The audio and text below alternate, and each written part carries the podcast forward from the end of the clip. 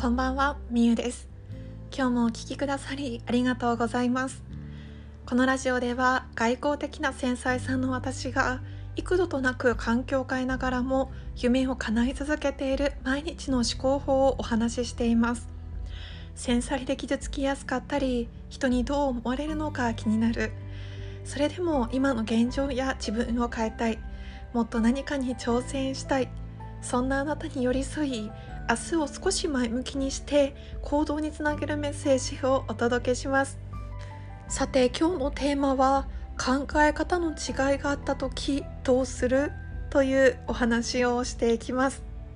このお話はまさに最近ですね。人との考え方の違いを感じたことがありその時どうすればいいかなと思った中で感じた私の考えや思考をシェアしたいと思います。ぜひこれは私のあくまでの一意見に過ぎないのであなたも一緒にぜひ考えていただけたら嬉しいです。あなたもきっと生活をしていたり仕事をしていたりすると他人との考え方の違いっていうものは必ず感じると思います。私が実際あった最近の考え方の違いを感じたものはこれから新しいものを作っていく上で新しい時代を作っていく上で私は割と新しいものを取り入れるっていうこと新しい風を吹かせるような感じの方が大切だと思ったんですね。過去のことも大事だけど過去に執着せずに何かを取り入れて新しい風を受け入れて何かをしていくっていうものを私は割と大切だなと思ったのですがある方は昔からの歴史を大切だと思う方だったんです。今まで積み上げてきたものを大事にしたいという考えなので、まあ、こうやって考えると真逆ですよね。新しいものを大切にしたい。そして過去のもの昔のものを大切にしたい。そういった2人がいた時どうするか。私はどうした方がいいのかなって悩んだんですね。で私が出した結論としてはどっちが正しいと思わなくていいなって思ったんです。どっちもいい。そう思えたらいいんじゃないかなと感じました。他人と自分ってもう人間が違うのでもちろん考え方とか価値観が違って当たり前ですよね。その価値観とか考え方って違うのに違うのが当たり前だけれどもでもやっぱり違うなっていうのを改めて感じた時にあなたが正しいとか私が正しいとかどっちかに定めるのではなくどっちもそうだよねどっちもいいよねそう思えたらいいんじゃないかなと思いました。なぜかっていうと相手に自分の考えを否定された時にやっぱりすごく傷ついたこともあるんですね。あなたの考えはこうだけど私はそう思う。だからこれをする。っていう風になった時にあれ私の意見とか考えてどこに行っちゃったんだろうとかあなたの考えが一番正しかったのかなっていう風に自分の感情を無視されたような気持ちになったことがありました。なので私はどっちがいいとかどっちが悪いとか判断をせずにどっちもそうだよね。あなたの意見も正しいし私の意見も正しいしどっちもいいからそれをいい悪いで判断しなくていいんじゃないかなっていうのが私の考えではあります。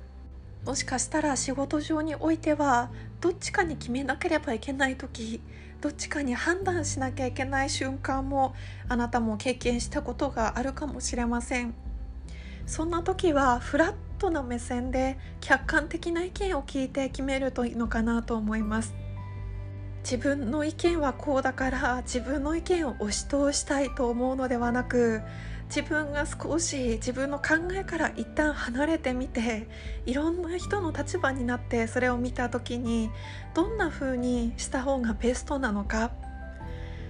そしてそれがベストな方向性としてが自分の意見じゃなかったとしても自分の考えとか意見をなくす必要はないと思います。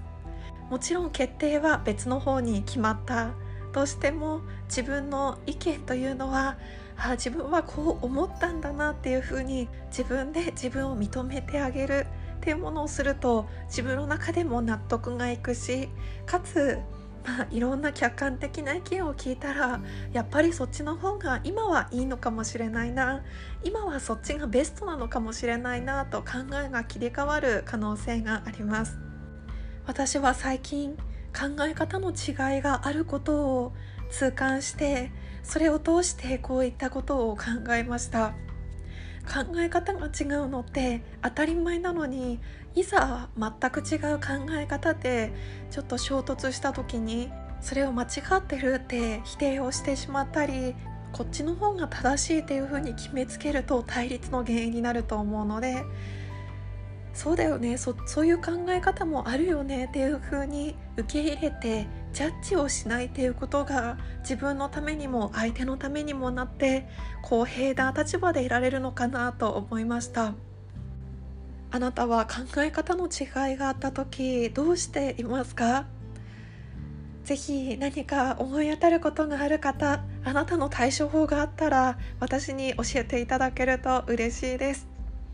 ということで今日は考え方の違いがあった時どうするというテーマで最近の私の経験から私の考えをシェアさせていただきました。